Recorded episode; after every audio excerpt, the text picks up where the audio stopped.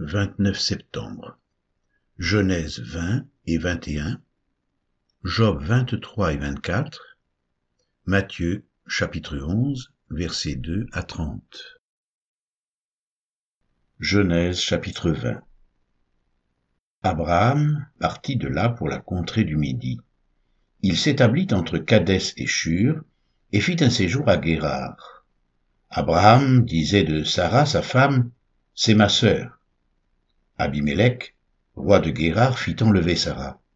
Alors Dieu apparut en songe à Abimélec pendant la nuit et lui dit, Voici, tu vas mourir à cause de la femme que tu as enlevée, car elle a un mari. Abimélec, qui ne s'était point approché d'elle, répondit, Seigneur, ferais-tu périr même une nation juste Ne m'a-t-il pas dit c'est ma sœur? Et elle-même n'a-t-elle pas dit c'est mon frère J'ai agi avec un cœur pur et avec des mains innocentes. Dieu lui dit en songe, Je sais que tu as agi avec un cœur pur, aussi t'ai-je empêché de pécher contre moi. C'est pourquoi je n'ai pas permis que tu la touches. Maintenant, rends la femme de cet homme, car il est prophète. Il priera pour toi et tu vivras.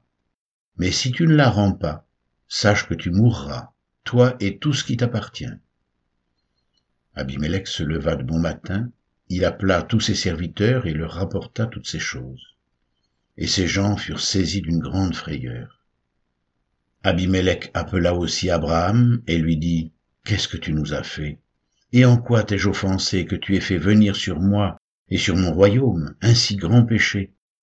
Tu as commis à mon égard des actes qui ne doivent pas se commettre Et Abimelech dit à Abraham, Quelle intention avais-tu pour agir de la sorte? Abraham répondit, Je me disais qu'il n'y avait sans doute aucune crainte de Dieu dans ce pays, et que l'on me tuerait à cause de ma femme. De plus, il est vrai qu'elle est ma sœur, fille de mon père, seulement elle n'est pas fille de ma mère, et elle est devenue ma femme. Lorsque Dieu me fit errer loin de la maison de mon père, je dis à Sarah, Voici la grâce que tu me feras. Dans tous les lieux où nous irons, dis de moi, c'est mon frère.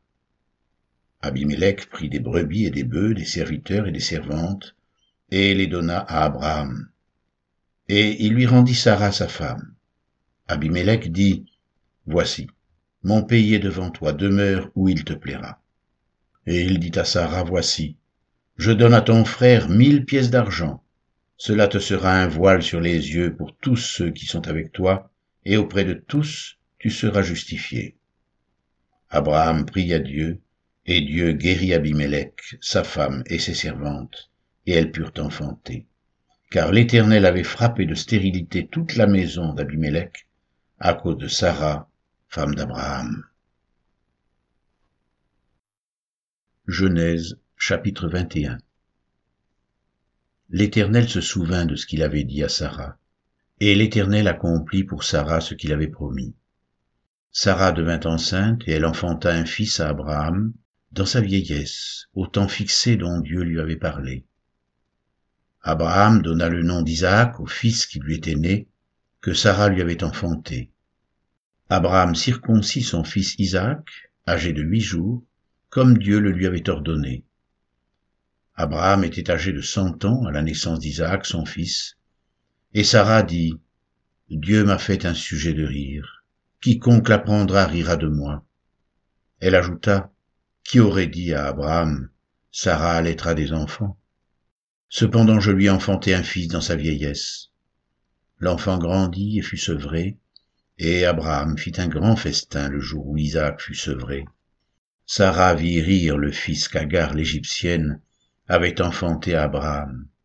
Et elle dit à Abraham, Chasse cette servante et son fils, car le fils de cette servante n'héritera pas avec mon fils, avec Isaac. Cette parole déplut fort aux yeux d'Abraham à cause de son fils. Mais Dieu dit à Abraham, Que cela ne déplaise pas à tes yeux, à cause de l'enfant et de ta servante. Accorde à Sarah tout ce qu'elle te demandera, car c'est d'Isaac que sortira une postérité qui te sera propre. Je ferai aussi une nation du fils de ta servante, car elle est ta postérité. Abraham se leva de bon matin, il prit du pain et une outre d'eau qu'il donna à Agar et plaça sur son épaule. Il lui remit aussi l'enfant et la renvoya. Elle s'en alla et s'égara dans le désert de Beersheba. Quand l'eau de l'outre fut épuisée, elle laissa l'enfant sous un des arbrisseaux et alla s'asseoir vis-à-vis à une portée d'arc, car elle disait, Que je ne vois pas mourir mon enfant. Elle s'assit donc vis-à-vis de lui et éleva la voix et pleura. Dieu entendit la voix de l'enfant, et l'ange de Dieu appela du ciel Agar et lui dit, Qu'as-tu, Agar? Ne crains point, car Dieu a entendu la voix de l'enfant dans le lieu où il est. Lève-toi, prends l'enfant, saisis-le de ta main, car je ferai de lui une grande nation. Et Dieu lui ouvrit les yeux, et elle vit un puits d'eau. Elle alla remplir d'eau l'outre, et donna à boire à l'enfant. Dieu fut avec l'enfant qui grandit, habita dans le désert et devint tireur d'arc. Il habita dans le désert de Paran, et sa mère lui prit une femme du pays d'Égypte. En ce temps-là, Abimelech, accompagné de Picol, chef de son armée, parla ainsi à Abraham. Dieu est avec toi dans tout ce que tu fais. Jure-moi maintenant ici par le nom de Dieu que tu ne tromperas ni moi, ni mes enfants, ni mes petits-enfants, et que tu auras pour moi et le pays où tu séjournes la même bienveillance que j'ai eue pour toi. Abraham dit, Je le jurerai. Mais Abraham fit des reproches à Abimelech au sujet d'un puits d'eau dont s'étaient emparés de force les serviteurs d'Abimelech. Abimelech répondit, J'ignore qui a fait cette chose-là. Tu ne m'en as point informé, et moi je ne l'apprends qu'aujourd'hui. Et Abraham prit des brebis et des bœufs qu'il donna à Abimelech, et ils firent tous deux alliance. Abraham mit à part sept jeunes brebis, et Abimelech dit à Abraham, Qu'est-ce que ces sept jeunes brebis que tu as mises à part? Il répondit, Tu accepteras de ma main ces sept brebis, afin que cela me serve de témoignage que j'ai creusé ce puits. C'est pourquoi on appelle ce lieu Beersheba, car c'est là qu'ils jurèrent l'un et l'autre. Ils firent donc alliance à Beersheba. Après quoi, Abimelech se leva avec Picol, chef de son armée, et ils retournèrent au pays des Philistins. Abraham planta des tamaris à Beersheba, et là il invoqua le nom de l'Éternel, Dieu de l'éternité. Abraham séjourna longtemps dans le pays des Philistins.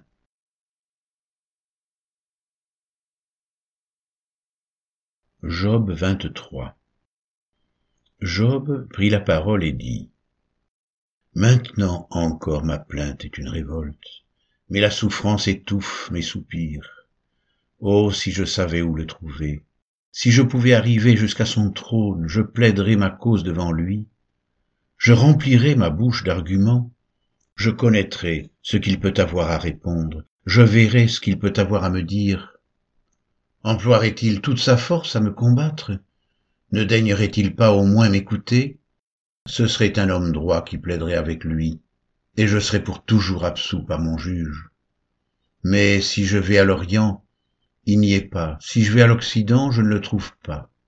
Est-il occupé au nord? Je ne puis le voir.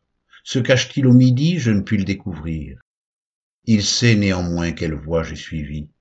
Et s'il m'éprouvait, je sortirais pur comme l'or. Mon pied s'est attaché à ses pas, j'ai gardé sa voix, et je ne m'en suis point détourné. Je n'ai pas abandonné les commandements de ses lèvres, j'ai fait plier ma volonté aux paroles de sa bouche, mais sa résolution est arrêtée. Qui s'y opposera? Ce que son âme désire, il l'exécute. Il accomplira donc ses desseins à mon égard, et il en concevra bien d'autres encore. Voilà pourquoi sa présence m'épouvante. Quand j'y pense, j'ai peur de lui. Dieu a brisé mon courage. Le Tout-Puissant m'a rempli d'effroi, car ce ne sont pas les ténèbres qui m'accablent, ce n'est pas l'obscurité dont je suis couvert. Job 24 Pourquoi le Tout-Puissant ne met-il pas des temps en réserve et pourquoi ceux qui le connaissent ne voient-ils pas ses jours? On déplace les bornes, on vole des troupeaux et on les fait paître, on enlève l'âne de l'orphelin, on prend pour gage le bœuf de la veuve, on repousse du chemin les indigents, on force tous les malheureux du pays à se cacher. Et voici, comme les ânes sauvages du désert, ils sortent le matin pour chercher de la nourriture. Ils n'ont que le désert pour trouver le pain de leurs enfants. Ils coupent le fourrage qui reste dans les champs. Ils grappillent dans la vigne de l'impie.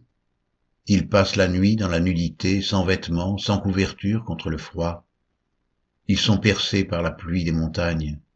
Et ils embrassent les rochers comme unique refuge. On arrache l'orphelin à la mamelle, on prend des gages sur le pauvre. Ils vont tous nus, sans vêtements, ils sont affamés, et ils portent les gerbes.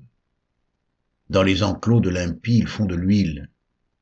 Ils foulent le pressoir, ils ont soif. Dans les villes s'exhalent les soupirs des mourants, l'âme des blessés jette des cris, et Dieu ne prend pas garde à ces infamies. D'autres sont ennemis de la lumière, ils n'en connaissent pas les voies, ils n'en pratiquent pas les sentiers. L'assassin se lève au point du jour, tue le pauvre et l'indigent, et il dérobe pendant la nuit. L'œil de l'adultère épie le crépuscule. Personne ne me verra, dit-il, et il met un voile sur sa figure. La nuit, ils forcent les maisons. Le jour, ils se tiennent enfermés. Ils ne connaissent pas la lumière. Pour eux, le matin, c'est l'ombre de la mort. Ils en éprouvent toutes les terreurs. Et quoi l'impie est d'un poids léger sur la face des eaux. Il n'a sur la terre qu'une part maudite. Il ne prend jamais le chemin des vignes. Comme la sécheresse et la chaleur absorbent les eaux de la neige, ainsi le séjour des morts engloutit ceux qui pêchent. Quoi? Le sein maternel l'oublie, les vers en font leur délice. On ne se souvient plus de lui. L'impie est brisé comme un arbre lui qui dépouille la femme stérile et sans enfant, lui qui ne répand aucun bienfait sur la veuve. Non, Dieu par sa force prolonge les jours des violents, et les voilà debout quand ils désespéraient de la vie. Il leur donne de la sécurité et de la confiance, il a les regards sur leur voie, ils se sont élevés, et en un instant ils ne sont plus, ils tombent, ils meurent comme tous les hommes, ils sont coupés comme la tête des épis, s'il n'en est pas ainsi, qui me démentira? Qui réduira mes paroles à néant? Matthieu 11, 2 à 30 Jean, ayant entendu parler dans sa prison des œuvres du Christ, lui fit dire par ses disciples, Es-tu celui qui doit venir, ou devons-nous en attendre un autre? Jésus leur répondit, Allez rapporter à Jean ce que vous entendez et ce que vous voyez les aveugles voient, les boiteux marchent, les lépreux sont purifiés, les sourds entendent, les morts ressuscitent, et la bonne nouvelle est annoncée aux pauvres. Heureux celui pour qui je ne serai pas une occasion de chute. Comme il s'en allait, Jésus se mit à dire à la foule au sujet de Jean, Qu'êtes-vous allé voir au désert? Un roseau agité par le vent? Mais qu'êtes-vous allé voir? Un homme vêtu d'habits précieux? Voici, ceux qui portent des habits précieux sont dans les maisons des rois. Qu'êtes-vous donc allé voir? Un prophète? Oui, vous dis-je, et plus qu'un prophète, car c'est celui dont il est écrit, Voici, j'envoie mon messager devant ta face, pour préparer ton chemin devant toi. Je vous le dis en vérité, parmi ceux qui sont nés de femmes, il n'en est point paru de plus grand que Jean-Baptiste. Cependant, le plus petit dans le royaume des cieux est plus grand que lui. Depuis le temps de Jean-Baptiste jusqu'à présent, le royaume des cieux est forcé, et ce sont les violents qui s'en emparent, car tous les prophètes et la loi ont prophétisé jusqu'à Jean. Et si vous voulez le comprendre, c'est lui qui est l'Élie qui devait venir. Que celui qui a des oreilles pour entendre, entende. À qui comparerai-je cette génération? Elle ressemble à des enfants assis sur des places publiques, et qui, s'adressant à d'autres enfants, disent Nous vous avons joué de la flûte, et vous n'avez pas dansé, nous avons chanté des complaintes, et vous ne vous êtes pas lamentés. Car Jean est venu ne mangeant ni ne buvant, et ils disent Il a un démon. Le Fils de l'homme est venu mangeant et buvant, et ils disent c'est un mangeur et un buveur, un ami des publicains et des gens de mauvaise vie. Mais la sagesse a été justifiée par ses œuvres. Alors il se mit à faire des reproches aux villes dans lesquelles avaient eu lieu la plupart de ces miracles, parce qu'elles ne s'étaient pas repenties. Malheur à toi, Corazin. Malheur à toi, Bethsaïda. Car si les miracles qui ont été faits au milieu de vous avaient été faits dans Tyr et dans Sidon, il y a longtemps qu'elles se seraient repenties en prenant le sac et la cendre. C'est pourquoi je vous le dis, au jour du jugement, Tyr et Sidon seront traités moins rigoureusement que vous. Et toi, Capernaum, seras-tu élevé jusqu'au ciel? Non. Tu seras abaissé jusqu'au séjour des morts, car si les miracles qui ont été faits au milieu de toi avaient été faits dans Sodome, elles subsisteraient encore aujourd'hui. C'est pourquoi je vous le dis, au jour du jugement, le pays de Sodome sera traité moins rigoureusement que toi. En ce temps-là, Jésus prit la parole et dit, Je te loue, Père, Seigneur du ciel et de la terre, de ce que tu as caché ces choses aux sages et aux intelligents, et de ce que tu les as révélées aux enfants. Oui, Père, je te loue de ce que tu l'as voulu ainsi. Toutes choses m'ont été données par mon Père, et personne ne connaît le Fils si ce n'est le Père. Personne non plus ne connaît le Père si ce n'est le Fils et celui à qui le Fils veut le révéler.